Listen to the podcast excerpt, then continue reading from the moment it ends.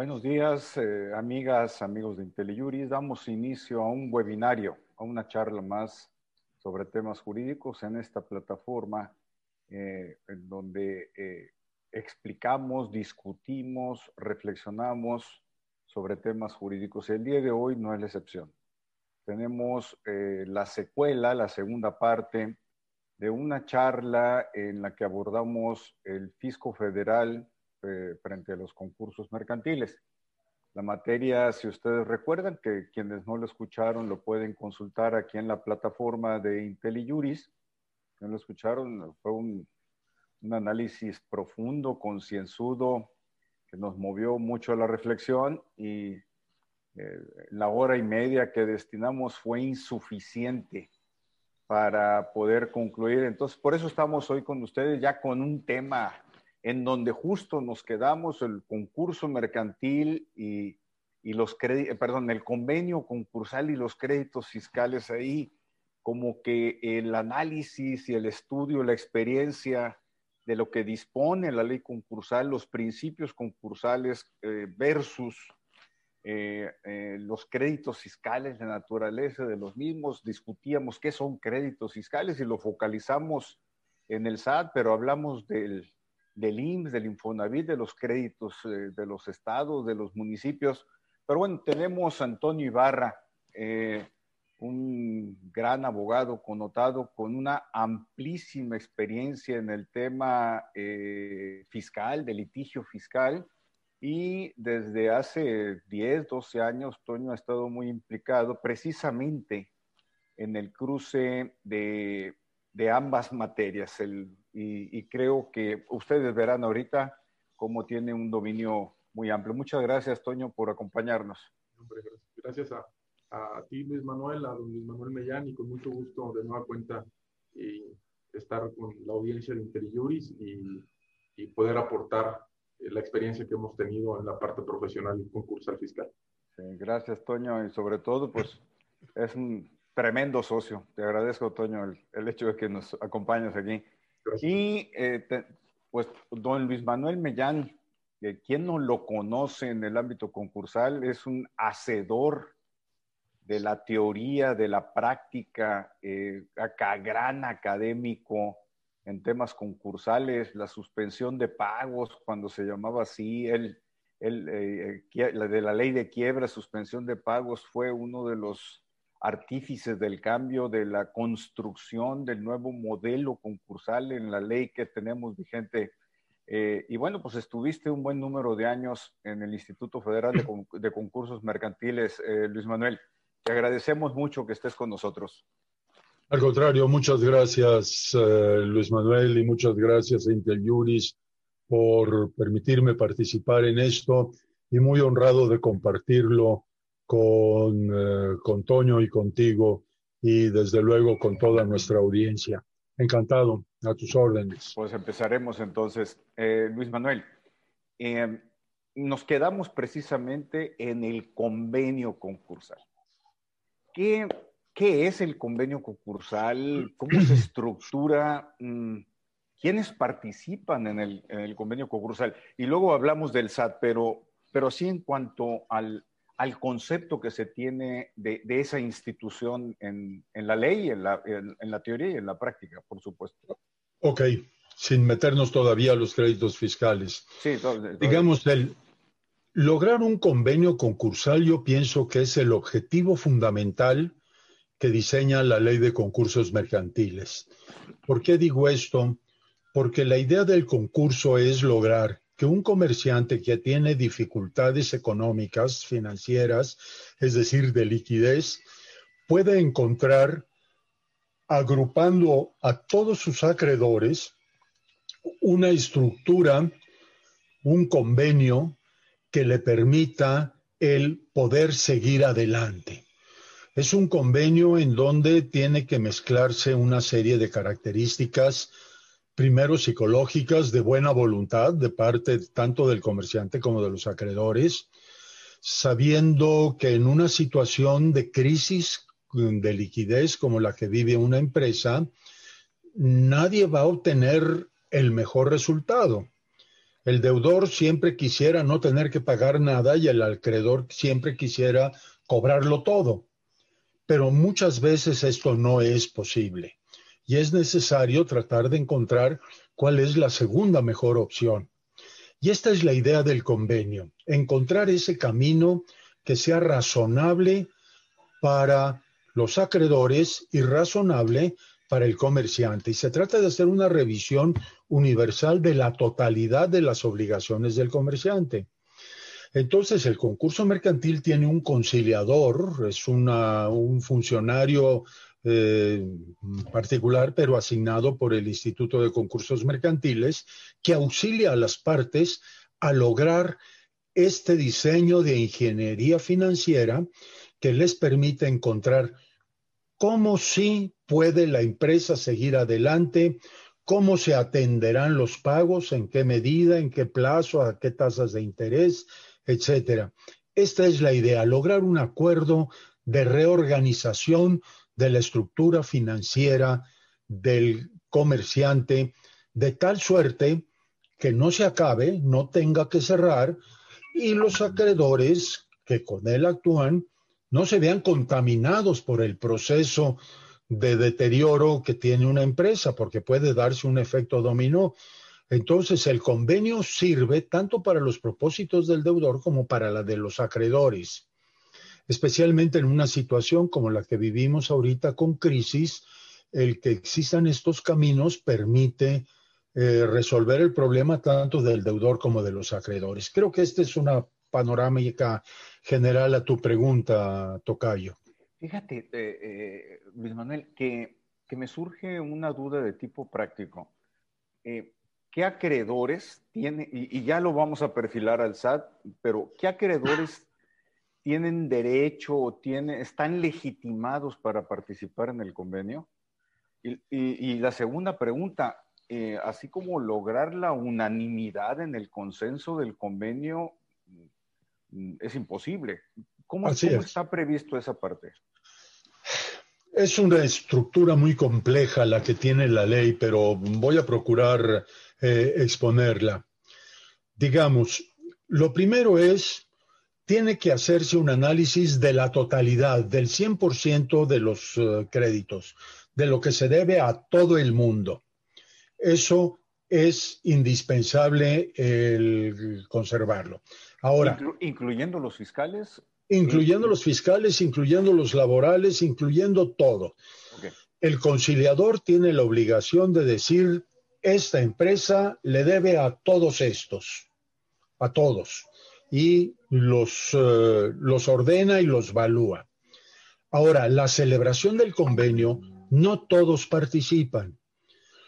Por ejemplo, los trabajadores no necesitan participar, ellos tienen su lugar y su prioridad, especialmente designada hasta por la Constitución. Eh, todo el mundo trabaja en, primer lugar para ellos. Ellos no tienen obligación de participar. e incluso pueden hacer algún convenio con el comerciante para resolver sus créditos eh, laborales por fuera del concurso. El fisco tampoco participa en la elaboración del convenio. Participa en que sus créditos deben de estar anotados. Participa en el sentido de que puede determinar créditos y participa en el sentido de que puede recibir las peticiones, por ejemplo, de condonaciones o aclaraciones, autorizaciones que requiera. Eso, esos diálogos sí se pueden dar, pero no forma parte del convenio.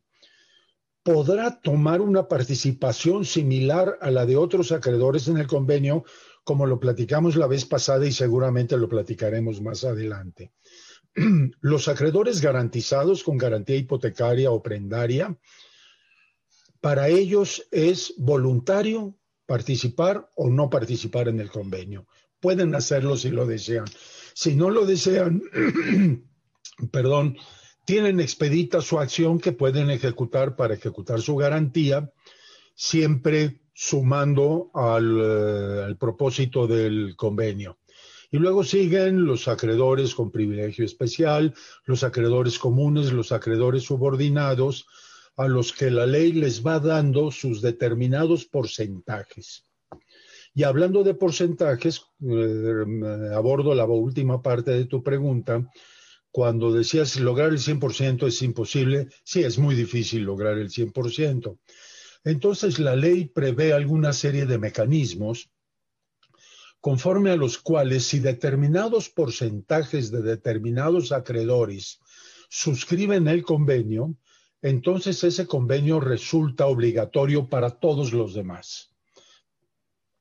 Es lo que en las figuras norteamericanas llaman el cram down, es decir, el presionar y mm, hacer obligatorio el convenio para todos. Un convenio que celebran unos cuantos y que se convierte obligatorio para todos los demás. Eh, las proporciones y los porcentajes, si quieres, los ampliamos, pero, pero es una serie de cálculos complejos, vamos. De acuerdo. Entonces, eh, lo, importante, eh, ya para perfilar el, el, tema del SAT, ya un número determinado conforme a las fórmulas que tiene la ley concursal, logran el convenio eh, en la cual el conciliador como eh, eh, articulador, facilitador por cuenta del IFECOM, es el que logra, amarra, se celebra. Y este convenio, Toño, pues tiene efectos fiscales. porque mm, si el, el, fisco, y lo vamos a particularizar en el SAT para no ampliar tanto el universo, y concentrarnos nada más en las disposiciones fiscales federales. El, el SAT al momento que hay un convenio queda vinculado al mismo o qué prevé la ley fiscal, porque hay disposiciones expresas, según entiendo. Sí, Luis. Eh, la realidad es que eh, la ley de concursos mercantiles en, eh, en su articulado no dota de mucha claridad en mi óptica de cómo se debe de transitar mecánicamente para efectos de las consecuencias que genera la suscripción del convenio respecto de los créditos fiscales que tiene la comerciante. Y hay consideraciones que pudieran resultar eh, contradictorias o antagónicas con el procedimiento regulado en las disposiciones fiscales, específicamente en el 146b del Código Fiscal en relación con la regla 2.17.17 de la resolución miscelánea para 2020. Y me explico a qué me refiero. Eh, voy a hacer una breve recapitulación por cuanto a lo que señalaba don Luis Manuel hace un momento en materia de eh, el convenio celebrado con acreedores y el antecedente del convenio con acreedores para establecer cuáles son estas consecuencias que se deparan para efectos fiscales que en mi óptica no están del todo precisas en la ley de concursos mercantiles. Previamente a la celebración del convenio de acreedores, la primera labor que tiene que realizar el conciliador una vez que se declara el concurso mercantil y se emite la sentencia concursal correspondiente, es determinar una lista provisional de los créditos a cargo del comerciante. En, esta lista de en esta lista provisional tienen que estar reflejados los créditos de carácter fiscal. Todos aquellos que hayan sido determinados por las autoridades fiscales, los que haya autodeterminado el contribuyente y los que advierta el conciliador de la contabilidad del contribuyente que no hayan sido ni autodeterminados por el contribuyente ni determinados por la autoridad fiscal. Esa lista provisional configurará lo que eventualmente será la sentencia de reconocimiento, graduación y prelación de créditos. En esa sentencia están incorporados todos los créditos fiscales. A ver, me, permite hacer un detalle. Dices los autodeterminados, es decir, el contribuyente digo, dice, pues debo 100 pesos. los determinados por el SAT, el, el, SAT te dice, oye, me debes 200 más actualización, recargos y esta multa, ¿correcto? correcto. Y hay otros que no están en esa categoría, pero llega el, llega el visitador y dice, oye, pues además de eso debe 50 pesos por X motivo. Estamos hablando de, de, diferentes escenarios, ¿de acuerdo? Gracias, Toño, adelante. Es correcto. Ya tenemos la sentencia de reconocimiento, graduación y prelación de créditos y por tanto viene la etapa de construcción de esta ingeniería financiera que comentaba Luis Manuel, a partir de la cual eh, se busca colmar el espíritu del concurso, del concurso mercantil, que es la conservación de la empresa, mediante la suscripción del convenio de acreedores. En este convenio de acreedores, igualmente, tienen que estar reflejados los mismos créditos fiscales que ya fueron precisados en la sentencia de reconocimiento, graduación y prelación de créditos. Nada más que tiene una situación atípica, que igualmente la comentaba don Luis Manuel. No se suscribe por la autoridad fiscal, pero sí están reflejados los créditos fiscales. Y no solo eso, tiene dos particularidades muy relevantes que, los, que las contempla la ley concursal. En el convenio de acreedores se tiene que establecer la forma bajo la cual la comerciante va a satisfacer el pago de dichos créditos a favor del servicio de administración tributaria. Y también se tiene que constituir reservas suficientes para aquellos créditos que están siendo objeto de impugnación y aquellos que no se han determinado. Estas son consideraciones pues que son subjetivas, porque a final de cuentas el contribuyente no tiene eh, feaciencia de cuáles pudieran ser potencialmente aquellos adeudos fiscales que pudieran detonarse derivado de facultades de fiscalización ex post que realiza el SAT sobre ejercicios previos respecto a los cuales el convenio de acreedores esté, eh, esté inmerso periodos de adeudos en dicho convenio. Es que no, no, sabes qué va a determinar el SAT después, de, después del convenio, ¿no? Esto siempre ha representado un problema en los, en los convenios de acreedores, el fijar las condiciones bajo las cuales se constituyen reservas cuantitativas respecto de adeudos que potencialmente pudieran llegar a ser determinados y que se desconoce por el contribuyente.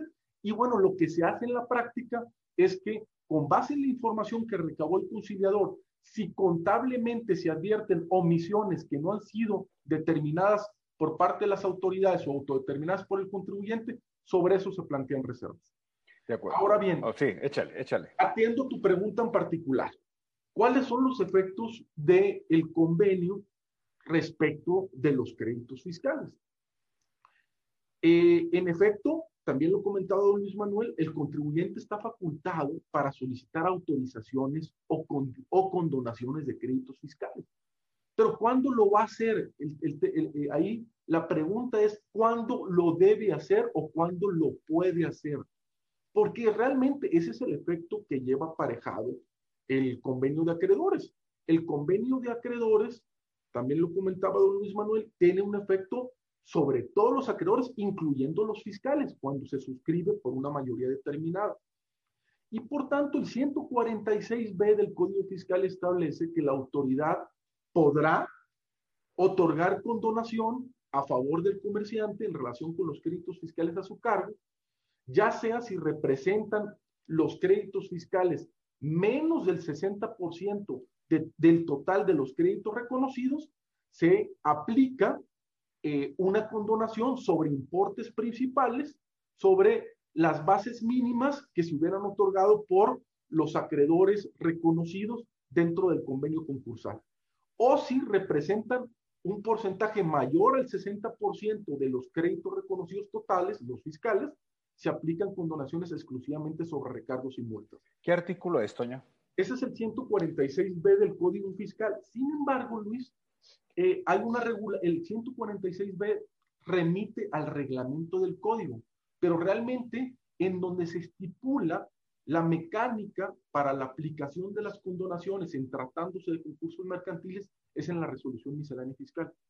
La resolución miscelánea fiscal, a diferencia de lo que estipula el 146b, en su redacción establece que el servicio de administración tributaria otorgará siempre que se celebre convenio de acreedores en los términos de la ley, concursal la condonación en los mismos términos que establece el 146b.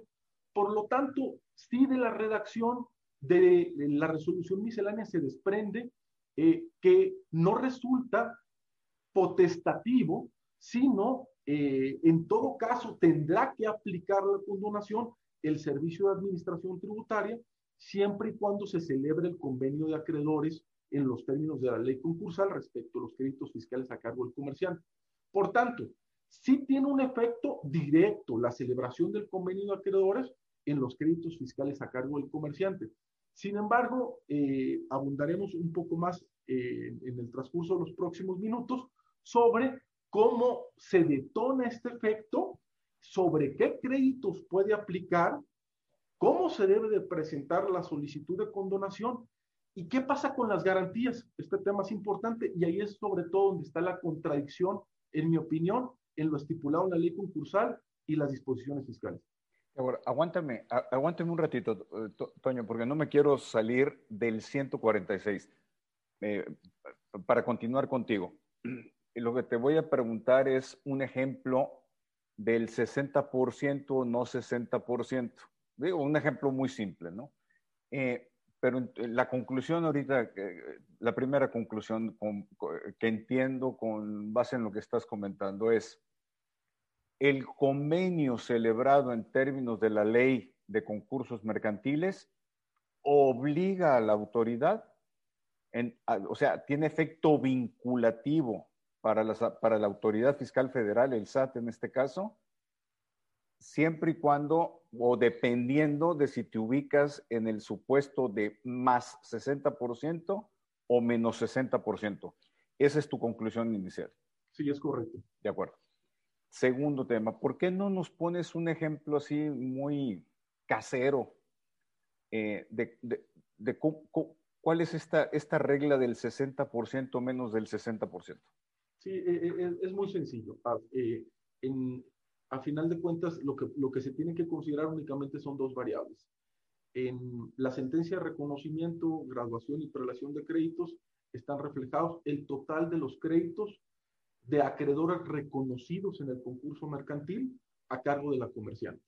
Si ese total de créditos suma 100 pesos, y de esos 100 pesos, eh, respecto a esos 100 pesos, resulta que la comerciante tiene 70 pesos adicionales de créditos fiscales, pues entonces el 60 eh, resulta superior al 60% los créditos fiscales respecto a los acreedores reconocidos respecto a los adeudos en, relación con los acreedores reconocidos. En esa vertiente, el supuesto de actualización que contempla el 146B, únicamente de los 70 pesos de adeudos fiscales, yo comerciante sería susceptible de beneficiarme con una condonación respecto de los recargos y las multas, no así de impuestos principales y de la actualización. Si los créditos fiscales representan 40 pesos de esos 100 pesos que yo debo en total eh, como pasivo reflejado en la sentencia de reconocimiento, entonces sí me puedo, me tendría que ver beneficiado de la aplicabilidad del supuesto de condonación previsto en la fracción primera del 146b, que es sobre importes principales, actualización, recargos y multas. ¿A qué porcentaje? al porcentaje mínimo que el, la, más del 50% de los acreedores reconocidos que hubieran suscrito el convenio de acreedores le hubieran obsequiado a la comerciante.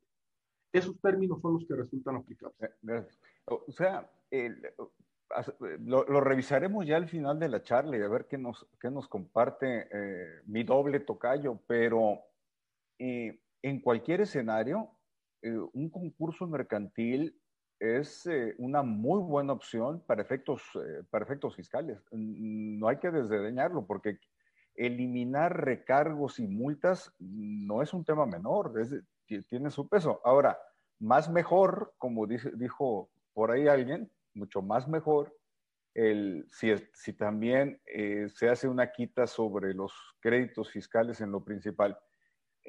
Luis Manuel, ¿El SAT es parte en el procedimiento concursal o, o nada más ve el concurso de lejos? Y, lo pregunto, bueno, porque si no participa en la celebración del convenio, pues como que da idea de que a mí qué, ¿no? Ya díganme cómo, cuál fue el convenio y yo aplico mi 146B junto con la regla que señalaba Toño de la resolución miscelánea. ¿Qué regla es, Toño, por cierto? ¿Lo tienes? 2.17.17. Gracias, 2.17.17 de la resolución miscelánea. ¿El SAT es parte, de, Tocayo, en, en el concurso mercantil o, como te dije, ve de lejos todo? Yo estimo que sí, Luis Manuel.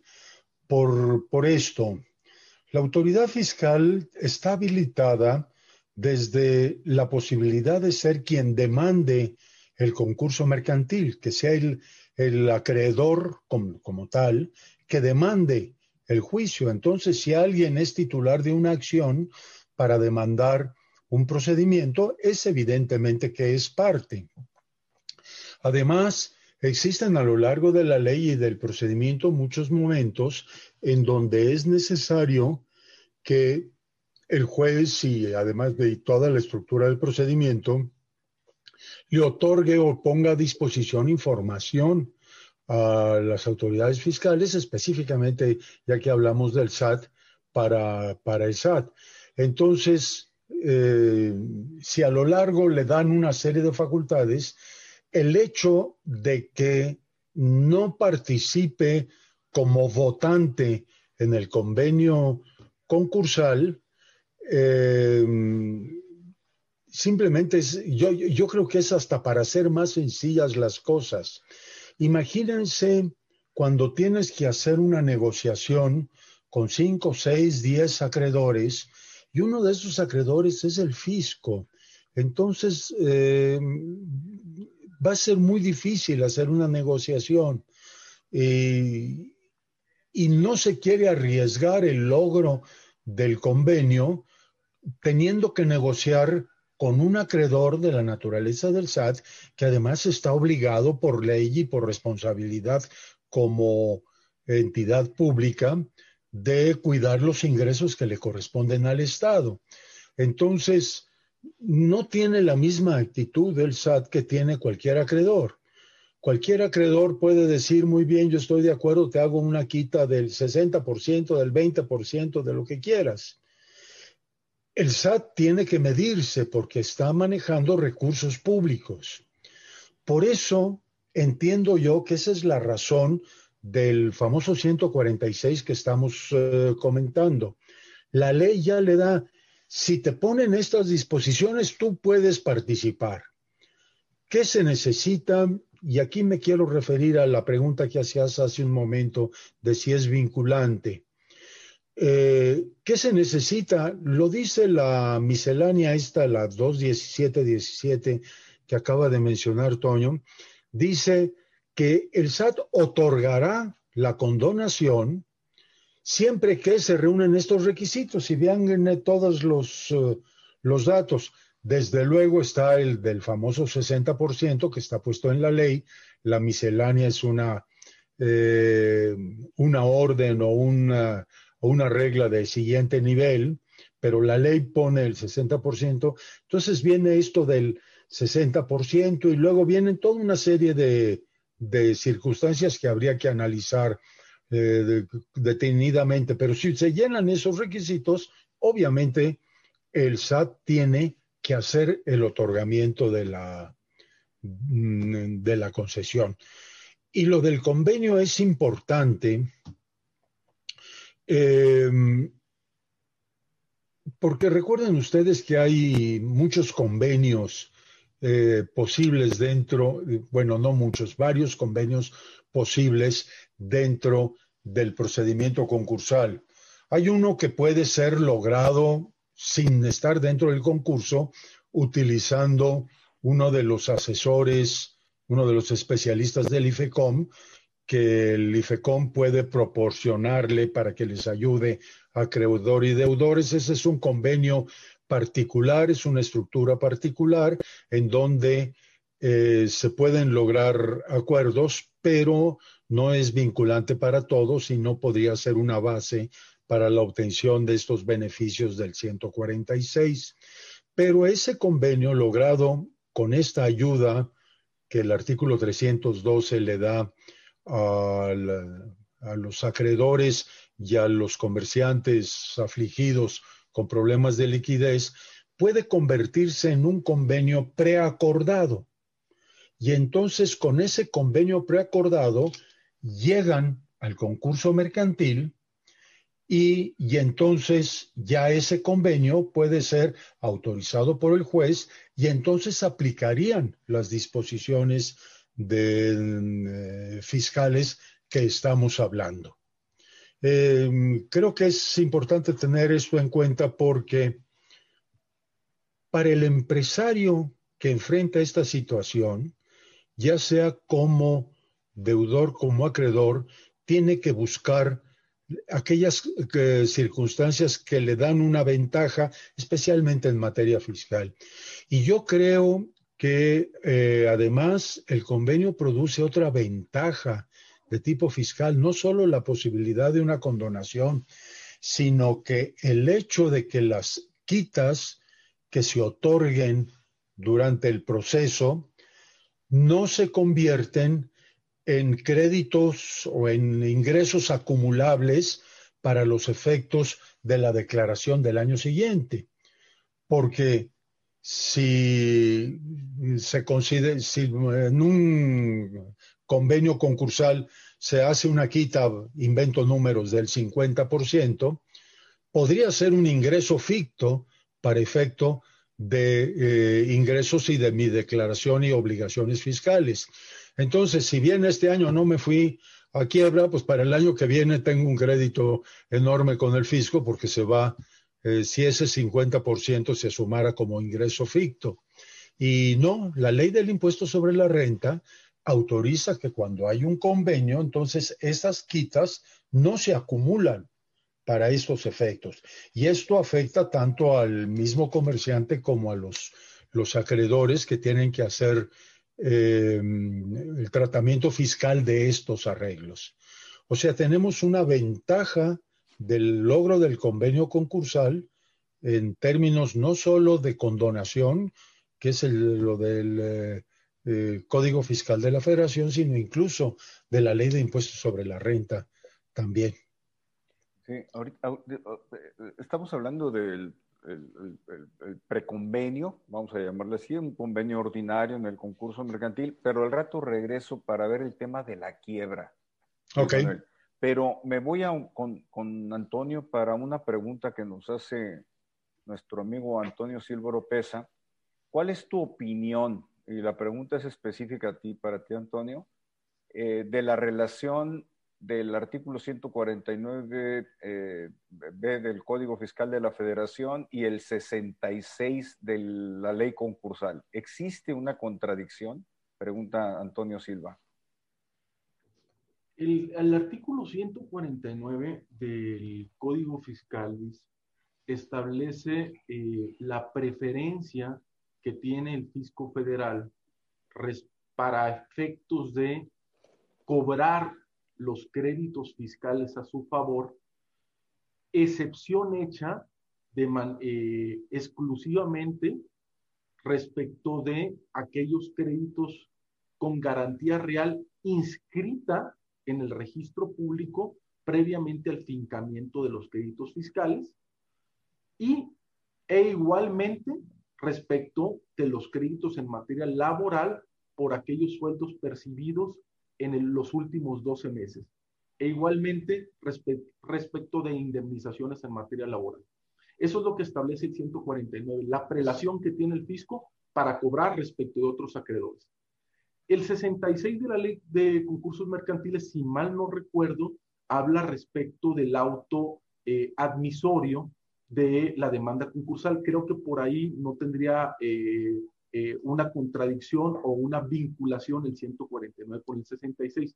Quizás lo que se refiera en nuestro buen amigo don Antonio es que en la ley de concursos mercantiles, en el 221 y siguientes, se establece con qué eh, grado de preferencia el fisco va a entrar a cobrar eh, los créditos a, su favor dentro del procedimiento concursal. Y el 221 te establece que primero están los acreedores singularmente privilegiados, posteriormente aquellos que tengan garantía real y después viene el fisco. Después vienen los acreedores comunes y después los subordinados. Entonces, realmente la posible contradicción a que se pueda referir don Antonio es, oye, en la ley de concursos mercantiles establece que primero van los singularmente privilegiados y después van los de garantía real y después va el fisco. Entonces, oye, la ley de concursos mercantiles está dando un orden eh, que no necesariamente es compatible con lo que establece el 149 del Código Fiscal y pues tendría que privilegiarse la ley especial. Creo que por ahí sería la respuesta que pudiéramos dar a don Antonio. Me gustaría añadir un par de consideraciones, si me lo permite, Luis, a un, comentario, que hizo, comentario que hizo don Luis Manuel y abundar un poco más respecto de mi posicionamiento la pregunta eh, que inicialmente me realizaste. Lo primero es el, el, tema que comentaba don Luis Manuel en materia de las quitas y la improcedencia de eh, que a través de las quitas que se realizan vía solicitud de condonación en términos del 146b del código no constituyen ingresos acumulables. Hay una particularidad que vale la pena eh, nada más apuntalar. Eh, los contribuyentes que incurren en concurso mercantil, en principio, en materia, en la parte fiscal, es previsible que tengan acarreando pérdidas fiscales pendientes de amortizar. Es decir, que en los ejercicios previos no hayan tenido utilidad fiscal y que en esa medida pues tengan una deficiencia fiscal financiera importante que les haya aparejado el incumplimiento generalizado de obligaciones y que hayan tenido que incurrir en concurso, eh, en concurso mercantil. Por tanto, estas pérdidas fiscales pendientes de amortizar se tienen que aplicar respecto de la condonación que realiza el fisco a los créditos fiscales a cargo de la comerciante. Si las pérdidas fiscales pendientes de amortizar son mayores que, la, que las quitas o condonaciones que realiza el fisco, por tanto, únicamente se disminuyen esas pérdidas fiscales y el remanente de pérdidas fiscales ya no lo puedes aplicar de manera subsecuente una vez realizada esta condonación. Si la quita de los créditos fiscales es mayor a las pérdidas que tenías pendientes de amortizar, el excedente no se constituye como ingreso acumulable. Ahora bien, si las quitas se relacionan con si las quitas se relacionan con operaciones vinculadas con partes relacionadas o créditos subordinados, allí sí se constituyen como ingresos acumulables. No, está, está, está interesantísimo ese punto que estás comentando. ¿eh? Y, perdón, Luis, y, ya nada más para... para no, adelante, adelante. Para, cerrar el, la consideración que, quería transmitir igualmente, es eh, porque creo que viene muy a cuenta también con la pregunta que realiza don Antonio, es que, eh, ¿qué pasa en aquellos casos en que el fisco tiene constituido o constituidas garantías reales sobre créditos fiscales a cargo del comerciante, prendas o hipotecas. ¿Qué pasa respecto a esas garantías? Eh, el fisco se constituye como, eh, como un acreedor dentro del segundo decil de prelación que establece la ley de concursos mercantiles, aquellos acreedores con garantía real.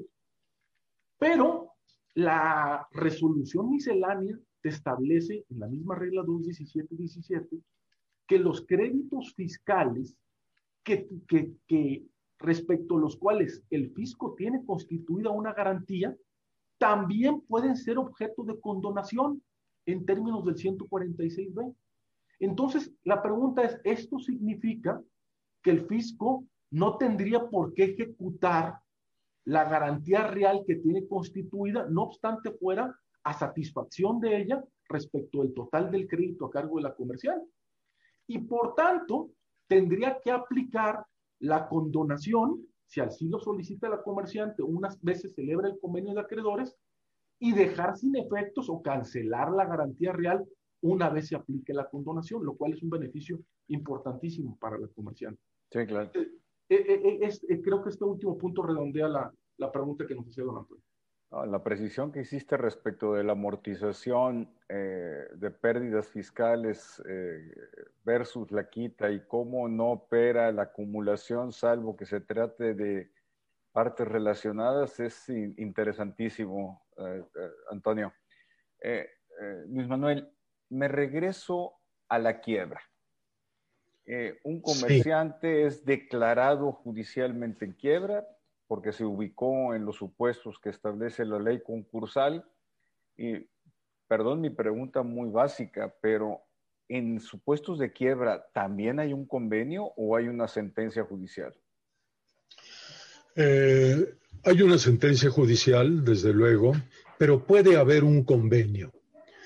Esta es una de las reformas que se hizo, uh, de las últimas reformas que se hizo a la ley de concursos mercantiles, la posibilidad de que exista un convenio en los mismos términos que el convenio, pero durante la época de quiebra.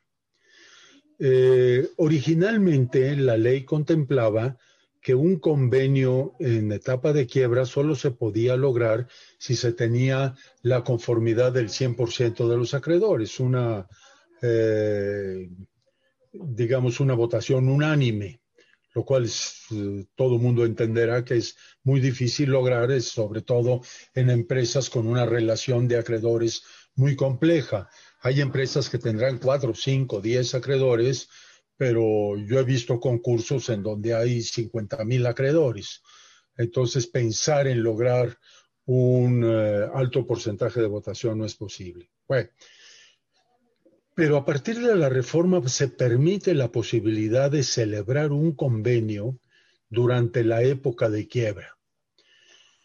Em, lo curioso de, de esto es que es abrir las posibilidades con el objeto de que siga habiendo una negociación y un encuentro razonable de situaciones.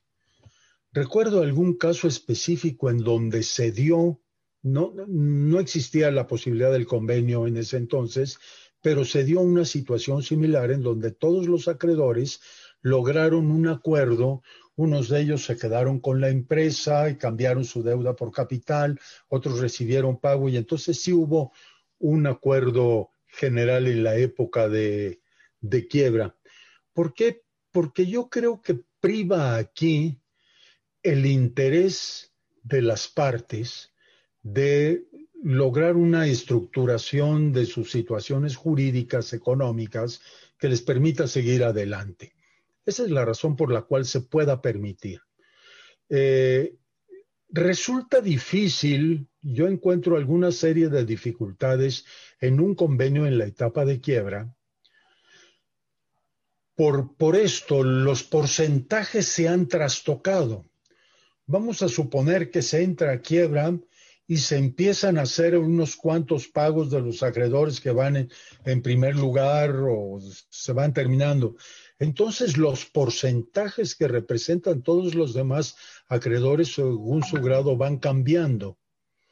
Entonces, el hacer una reestructuración no me parece sencillo. No es imposible, pero no es sencillo.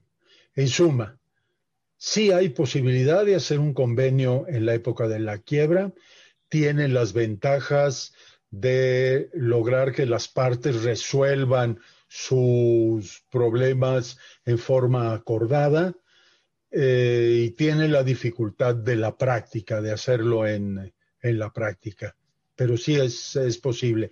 Y desde luego yo entiendo que si un convenio se logra aún en esa etapa, debe de ser entendido como un convenio concursal para los efectos fiscales de los que estamos hablando. Justo para allá, eh, gracias Leonel, justo para allá me quiero mover, Toño. Eh, un convenio en la etapa de quiebra debo entender que se ubica en los supuestos del 146b del Código Fiscal de la Federación. Pero si no hay convenio este, la, ley fiscal, el código fiscal, prevé algún supuesto específico o queda suelto el tema? ¿Cómo, está regulado? ¿Está previsto, Toño? ¿O cómo la ves tú? Yo tengo algunas, algunas eh, consideraciones alrededor de lo que comentaba don Luis Manuel y tu pregunta, Luis, porque eh, no hay una regulación específica normativa ni en la ley concursal ni en la ley fiscal en tratándose de eh, eh, potenciales suscripciones de eh, condonaciones dentro del procedimiento de quiebra. Y, hago alusión a los siguientes puntos. En primera, el, la condonación en términos del 146b del código procederá siempre y cuando se celebre un convenio de acreedores. Pero si la comerciante, por la parte no condonada, no realiza el pago en, los, en líquido porque no procede realizar pago en especie ni dación en pago respecto a la parte no condonada, queda sin efectos la solicitud de condonación. Por tanto, partimos de la premisa que resulta estructural y condicionante la existencia de un convenio de acreedores aprobado por, los, por la mayoría que se requiere en términos de la ley concursal, eh, dicho convenio, para efectos de que pueda proceder una condonación en materia fiscal. Ahora bien, inclusive, existe eh, una disposición dentro de igual, igualmente de la resolución miscelánea que te estipula, porque ha habido casos eh, en que operativamente se ha complicado dentro de los concursos mercantiles eh, el, el tiempo en que debe de otorgarse las condonaciones en materia fiscal por parte de las autoridades, la regulación establece que la autoridad deberá aplicar la condonación correspondiente una vez celebrado el convenio de acreedores no obstante que la sentencia que apruebe este convenio de acreedores no haya quedado firme. El convenio de acreedores se presenta por parte del conciliador al juez. El juez emite una sentencia a través de la cual la aprueba, pero esta puede ser apelable y puede durar eh, un tiempo considerable la apelación y las instancias ulteriores respecto de la sentencia de aprobación del convenio de acreedores. Y la regulación fiscal establece que no obstante no haya quedado firme la sentencia concursal, procede la condonación. Sin embargo, si esa sentencia concursal es materia de modificación por resoluciones judiciales subsecuentes o incluso que esas resoluciones judiciales subsecuentes dejen sin efecto el convenio de acreedores, la condonación quedará sin efectos posteriormente. Por tanto, en la etapa de quiebra, si bien podría articularse argumentativamente el que pudiese sustentarse la procedencia de eh, una solicitud de condonación en materia fiscal, regulación específica no la hay y pudiera ser contrastante o contradictoria al momento en que no cumplimos con la condicionante de haber tenido un convenio de acreedores aprobado. Entonces, si nos vamos a quiebra, el, comerciante se va a quiebra y no hay convenio, como está la disposición fiscal en este momento, sin convenio no hay condonación fiscal. Esa es una conclusión que podemos llegar. Es correcto. No, pues es, un, es, un, gran tema. Eh, vamos a lo siguiente. Eh, primero con una aproximación conceptual y otra eh, práctica, Luis Manuel. Sí en, la, aproximación conceptual, el SAT no da la condonación. El juez concursal tiene alguna participación, es decir, se celebra el convenio eh, eh, de acreedores. Queda firme, no queda firme, pero ya... Eh, y vamos ante el SAT y el SAT dice no. O entra en disputa de si está una décima arriba del umbral, si es 60.1 o es 59.9. El juez concursal tiene una, en tu concepto, una participación eh, activa respecto del convenio, eh, perdón, de la condonación del SAT, o ese es un tema que se debe dirimir en otras instancias?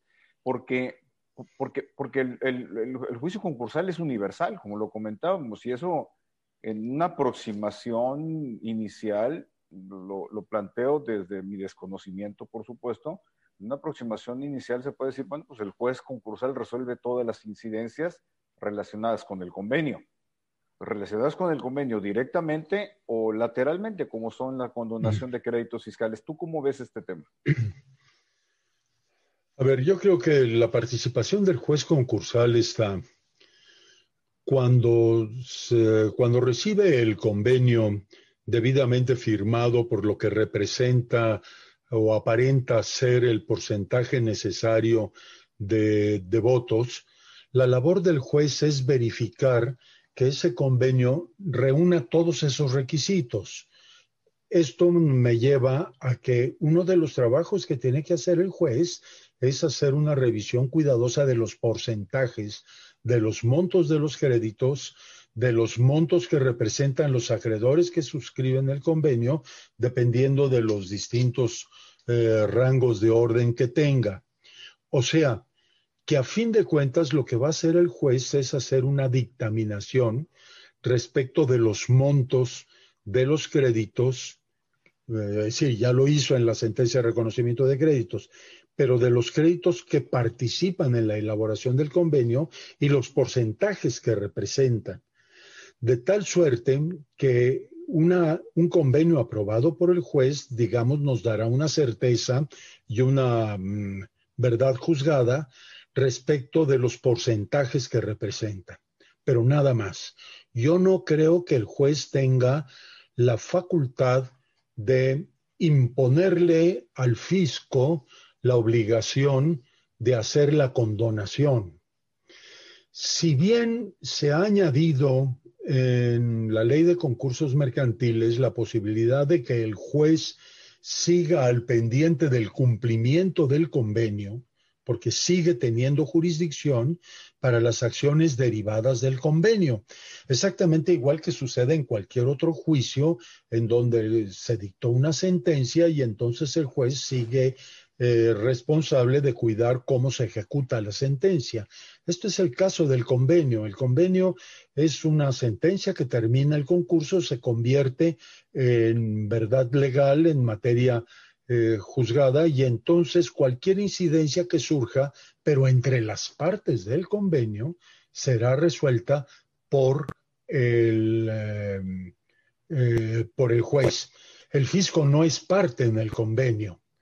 Se derivan consecuencias fácticas y jurídicas del convenio celebrado, pero no es parte del convenio.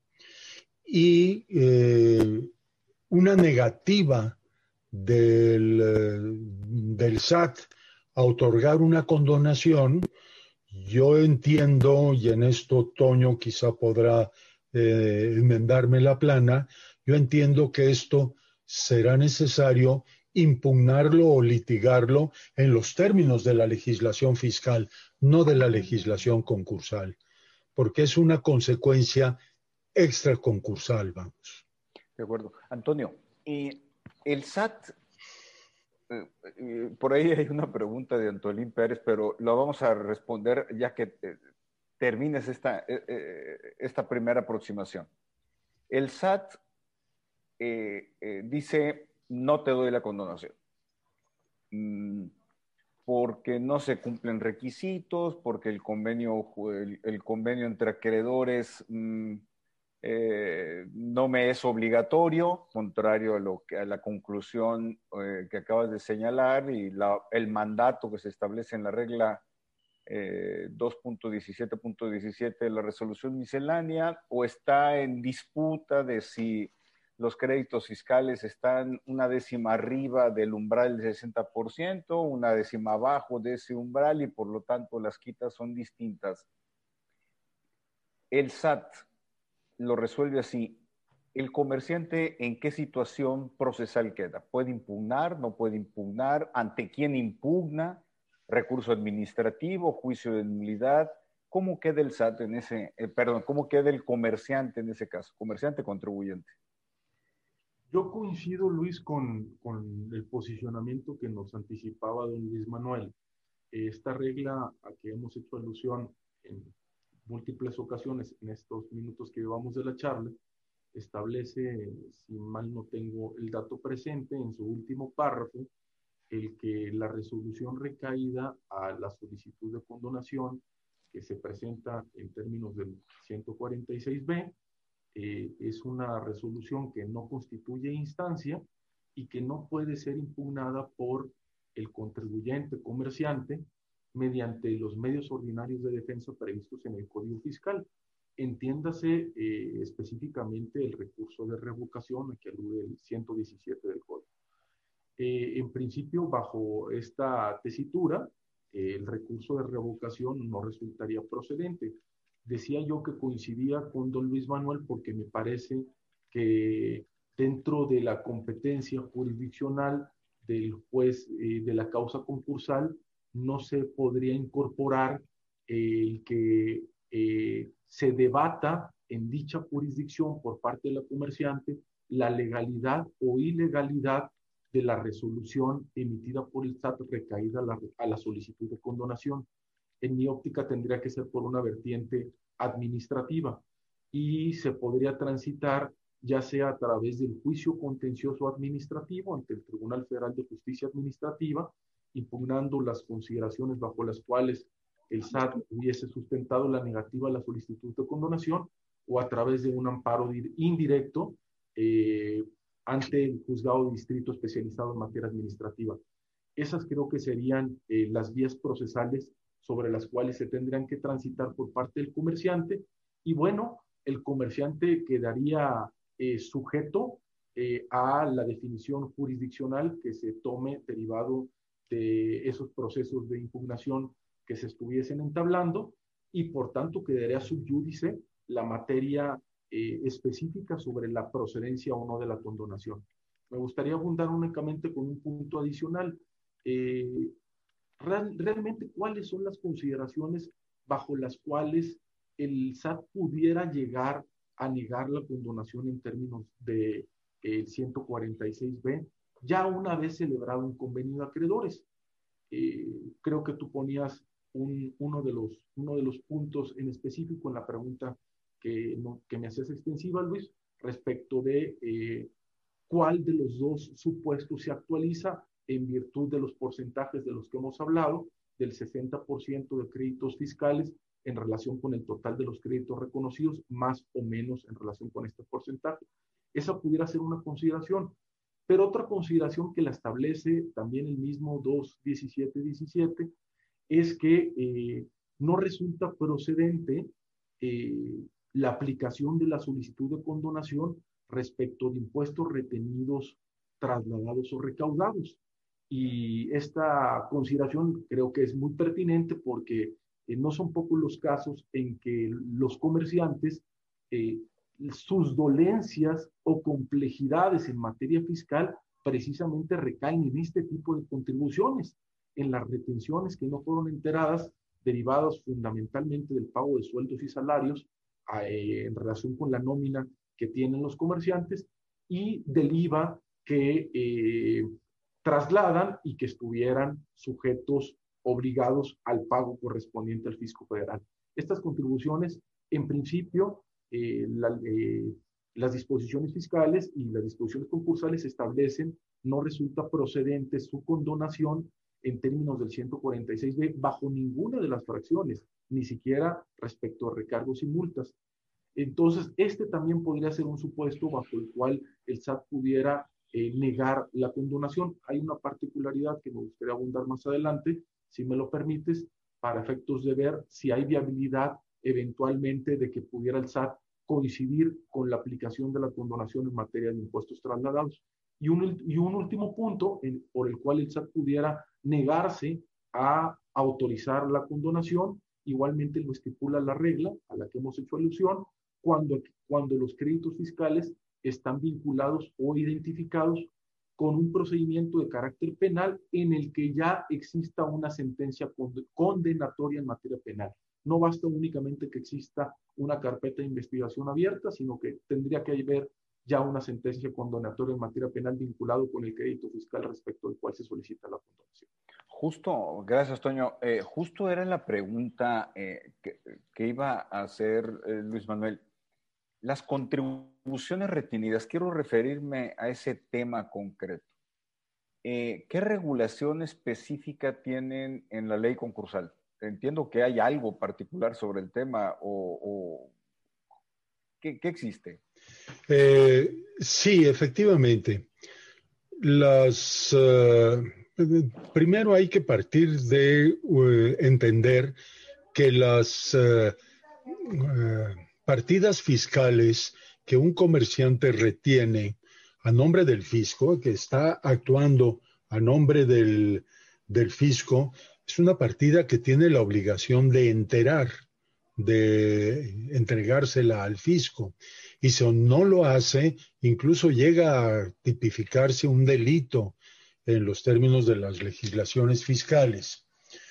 Por ello, lo que hace la ley de concursos mercantiles es establecer que si tiene em, prestaciones fiscales retenidas y no enteradas, lo que el derecho que surge para el fisco es de separarlas, es decir, estos son míos y los retiro a pesar de que se trate de dinero y de se trate algo, de algo líquido. Esto es un, eh, jurídicamente tiene toda una discusión interesante a realizar porque el principio en derecho es que los géneros, como es el dinero, no perecen y no pueden ser afectados sino hasta que están determinados específicamente. Pero digamos, eh, la ley concursal le da al fisco la posibilidad de decir, en tu cuenta de cheques hay 5 millones de pesos. Y yo estimo que entre esos 5 millones de pesos están los 400 mil que tú retuviste y no enteraste. Por eso vengo a separar de tu cuenta este dinero porque este es lo que tú recibiste para mí y entonces como yo soy el dueño, lo retiro. Si me dejas poner un ejemplo, es como si una empresa que se dedica a reparar maquinarias eh, llega a concurso mercantil y el propietario de una de las máquinas que está dentro de la empresa, y está dentro porque la iban a reparar, el propietario dice, oye, no vayas a contar en el inventario de los bienes de la empresa esta máquina, porque esta es mía. Entonces te pido separarla. Quiero separarla. Tú la tienes, pero es mía, la puedo separar. Eh, esto es exactamente, es decir, con la maquinaria esto es muy claro, porque es un bien objeto. Con el dinero es más difícil, pero es el mismo tratamiento que le da la ley de concursos mercantiles a, los impuestos retenidos y no enterados. El fisco podrá decir, esto es mío y lo separo. Eh, Antonio, gracias eh, Luis Manuel. Antonio, surgen algunas dudas aquí, pero quiero segmentar el tema. Contribuciones retenidas, es decir, el patrón al momento de pagarle a sus empleados, a sus trabajadores, 100 pesos y dice, bueno, de estos 100 pesos, 20 corresponden al impuesto sobre la renta, que a mi patrón me establece la ley de la materia la obligación de retenerlo, retenerlo y enterarlo. Es un dinero del fisco en que yo participo como agente retenedor. Por lo tanto, los 20 pesos con los que me quedo no son míos, son del fisco federal. Y otra cosa es los impuestos trasladados. En una operación celebrada entre comerciantes, pues se emite el, CFDI correspondiente por una prestación de servicios o la venta de algún bien o de algún producto, traslado el 16%, y ese 16% es del, eh, eh, supongamos que no hay acreditamiento, esos 16 pesos que retuve también son del SAT, no son míos. Yo soy un ente eh, eh, eh, yo soy el, sujeto pasivo que está obligado. ¿Hay una diferente regulación respecto de impuestos retenidos impuestos trasladados o todo cae en el mismo supuesto desde el punto de vista fiscal? Me quiero referir en particular al 146B del Código Fiscal. La regulación es la misma, Luis, a pesar de que son conceptos de contribuciones distintas en la parte de eh, la mecánica de causación que tiene cada una de estas contribuciones. Sin embargo, la regulación para efectos de la aplicabilidad de la condonación en términos del 146b y de las disposiciones reglamentarias y previstas en la resolución miscelánea es la misma. Sin embargo, eh, eh, hacía alusión en mi participación anterior a que me gustaría profundizar respecto de en qué caso se pudiese eh, exceptuar la inviabilidad de la aplicación de la condonación en tratándose de impuestos retenidos y trasladados. Don Luis Manuel comentaba hace un momento el que, eh, si mal no recuerdo, el artículo 70 de la ley de concursos mercantiles establece aquellos casos en que procede la separación de eh, bienes que son identificados como propiedad de eh, acreedores de la comerciante. Y dentro de ese listado previsto en el artículo 70 de la ley de concursos mercantiles para efectos de hacer valer la separación a través de un incidente dentro del proceso concursal, están precisamente los impuestos retenidos y trasladados. Sin embargo, una de las preguntas que hacen eh, las personas que están involucradas aquí en el foro en el que estamos participando eh, toma en consideración eh, la redacción precisa del párrafo conducente, la regla 217-17, y nos señalan, oye, la misma regla establece que en algunos casos sí podría darse la aplicación de la condonación en materia de impuestos retenidos y trasladados. Lo que estipula la regla es que en aquellos casos en que se determine por sentencia firme que no procede la separación de los impuestos retenidos y trasladados, implícitamente la regla reconoce que tendrá que proceder la condonación. Se estima eh, poco factible jurídicamente el que el juez concursal llegase a oponerse a la separación de los impuestos retenidos o trasladados que precise o que se precisen en la lista provisional y por dar este incidente de separación, pues es el fisco para efectos de que se separen de la masa pasiva estos impuestos y que no formen parte de los recursos con los cuales se les pagarán a los diferentes acreedores sobre las bases estipuladas en el convenio. Si se agota este incidente a través del cual se solicita la separación de los impuestos retenidos y trasladados, y la comerciante o algún otro acreedor se oponen a este incidente de separación, bueno, el juez tendrá que deliberar si efectivamente resulta procedente o no. La oposición por parte de la comerciante pudiera recaer en un aspecto teórico que hemos venido comentando, eh, don Luis Manuel, tú y yo, y aquí en el despacho, Luis, respecto de aquellos casos en los que los contribuyentes, empleadores, pues no están en aptitud de hacer una retención fáctica de los recursos a través de los cuales eh, la ley les impone la obligación de este impuesto derivado del pago de los sueldos. Dicho de otra manera, más sencilla, lo único que tenemos en caja es para pagar los salarios, pero fácticamente no tengo para quedarme con la parte del pago de las retenciones. Por tanto, nunca en dinero, en, en, monetario, tuvimos en caja esos recursos que pudieran ser susceptibles de separación. Hasta ahí fuera mi comentario. Eh, eh, me regreso al 146B respecto de retenidos y trasladados, Toño.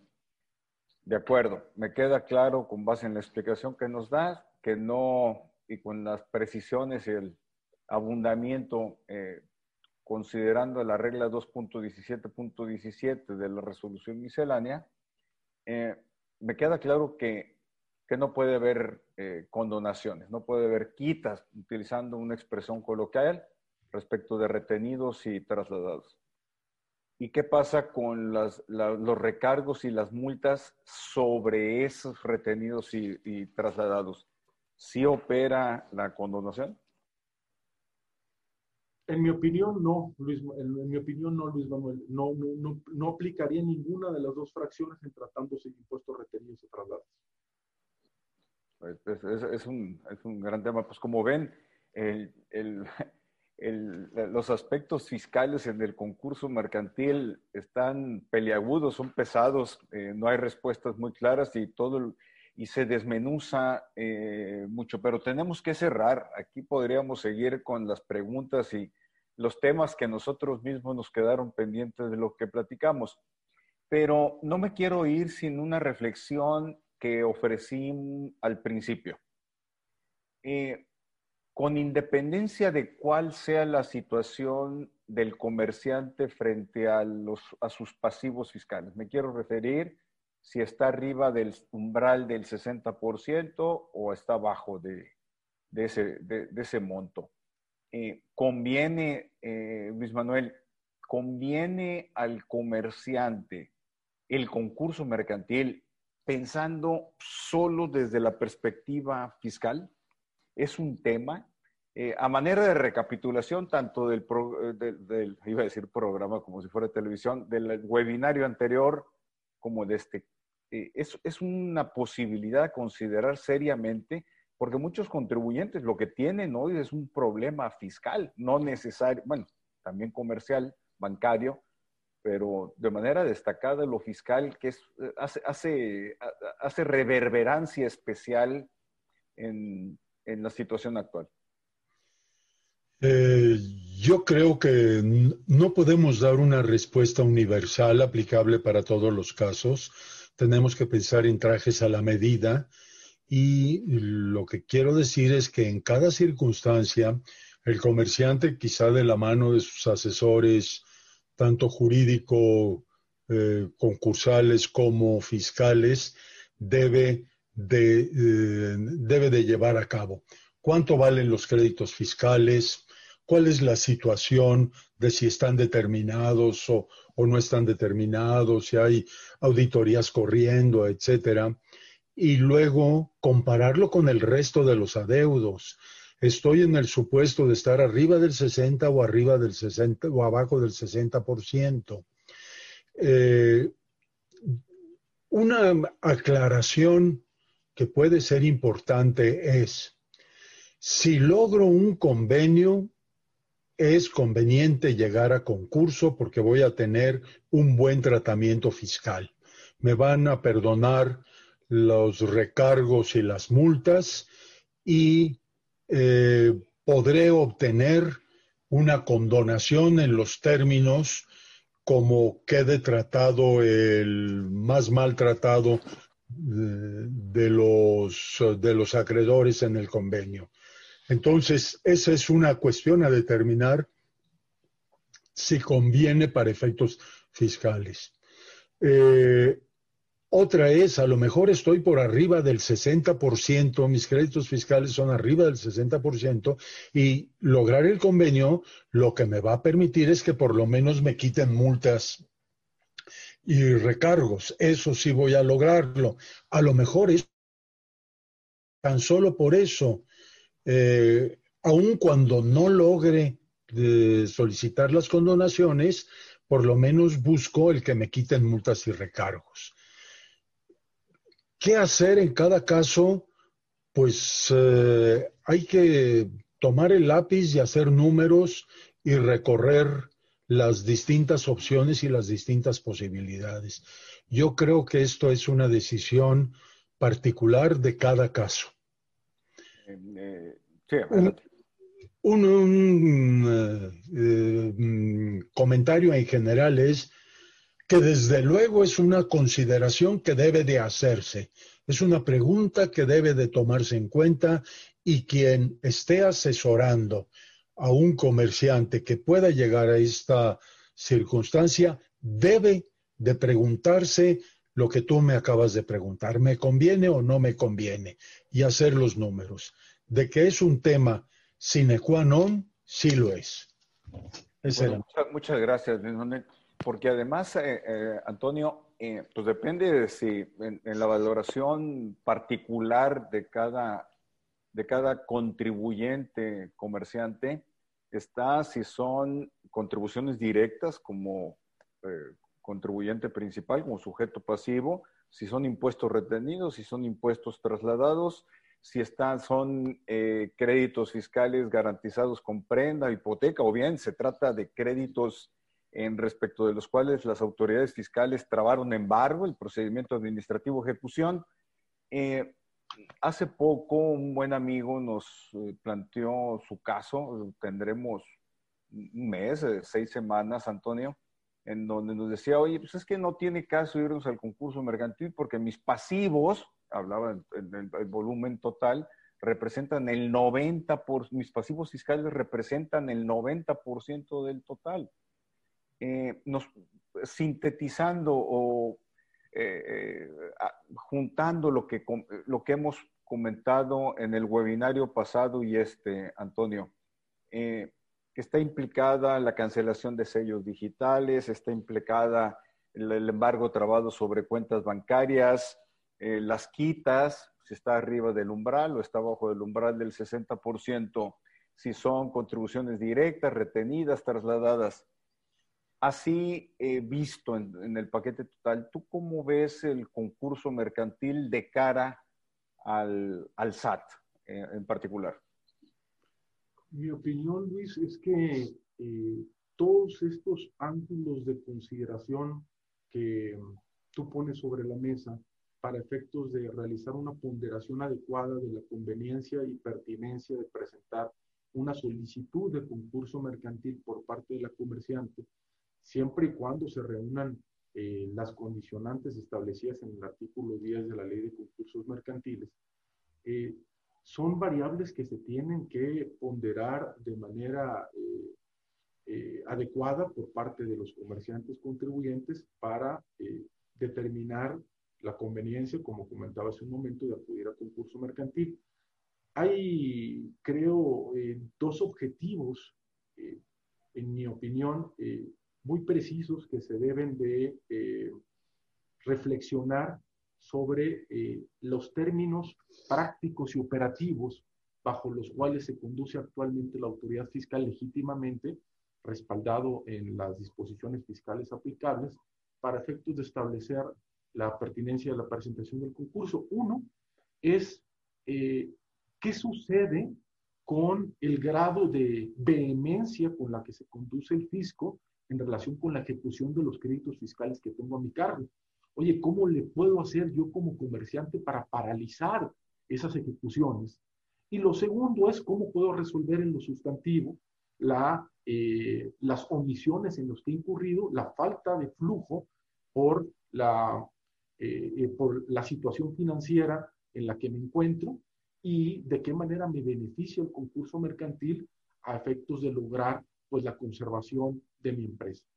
Esta, esta ponderación respecto de estos dos ángulos, creo que el concurso mercantil es una herramienta eh, óptima en estos momentos para efectos de que con independencia que los, de que los créditos fiscales pudieran superar el umbral del 60% respecto al total de créditos reconocidos y únicamente pudiera ser susceptible de verse beneficiado la comerciante con la condonación de recargos y multas respecto de impuestos directos, el primer ángulo de aproximación por cuanto a la suspensión de las ejecuciones a partir de la admisión del concurso mercantil y la posibilidad que tiene el juez concursal de emitir providencias precautorias en términos del artículo 69 de la ley de concursos para paralizar las ejecuciones, es algo eh, pues muy relevante para efectos de eh, las consecuencias que lleva aparejada la presentación del concurso y dar un respiro a la comerciante, dar oxígeno a la comerciante para efectos de evitar remates, para efectos de evitar cancelación de certificado de digital que impidan la facturación y por tanto la, la continuidad de la operación de la comerciante. Y ya en la secuela del concurso mercantil, pues se verá la posibilidad de hasta qué monto podría aspirar a una quita o condonación en términos de las disposiciones fiscales y concursales que hemos comentado.